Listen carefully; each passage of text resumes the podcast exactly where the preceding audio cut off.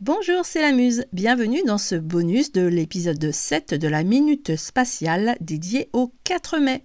Je vous invite, si cela n'est déjà fait, à écouter l'épisode d'origine, le lien est dans la description, avant d'écouter ce bonus. Néanmoins, si vous ne souhaitez pas le faire, je vous résume le tout.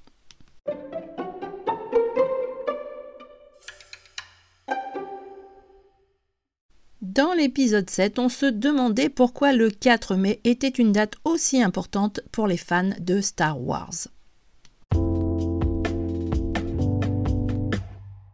Et je t'expliquais que la phrase fétiche des Jedi est que la force soit avec toi, qui se dit en anglais May the Force be with you, et que le 4 mai se prononce May the Fourth, mais le quatrième.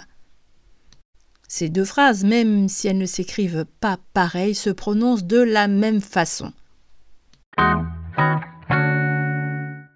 Mais allons plus loin si tu veux bien. Le début est en fait assez cocasse. À la base, c'est lors de la sortie des opus de Star Wars que le parti conservateur du Royaume-Uni, l'Angleterre, achète une page de publicité pour la nomination de Margaret Thatcher qui devient Premier ministre le 4 mai 1979. Et ce parti aime bien coller dans ce qui est en cours puisque dans la publicité on peut lire May the Fourth be with you, Maggie. Que la force soit avec toi, Maggie.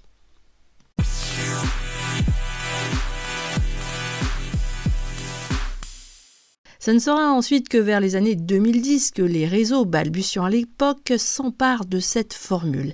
Et ce sont les fans de Star Wars, le film, qui ont fait que la journée du 4 mai est la journée de la force. May the Fourth be with you.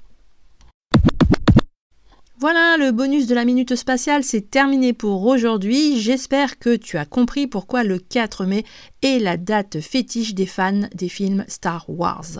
J'espère que ce bonus vous a plu. N'hésitez pas à vous abonner et à en parler autour de vous. À bientôt sur le podcast de la Muse.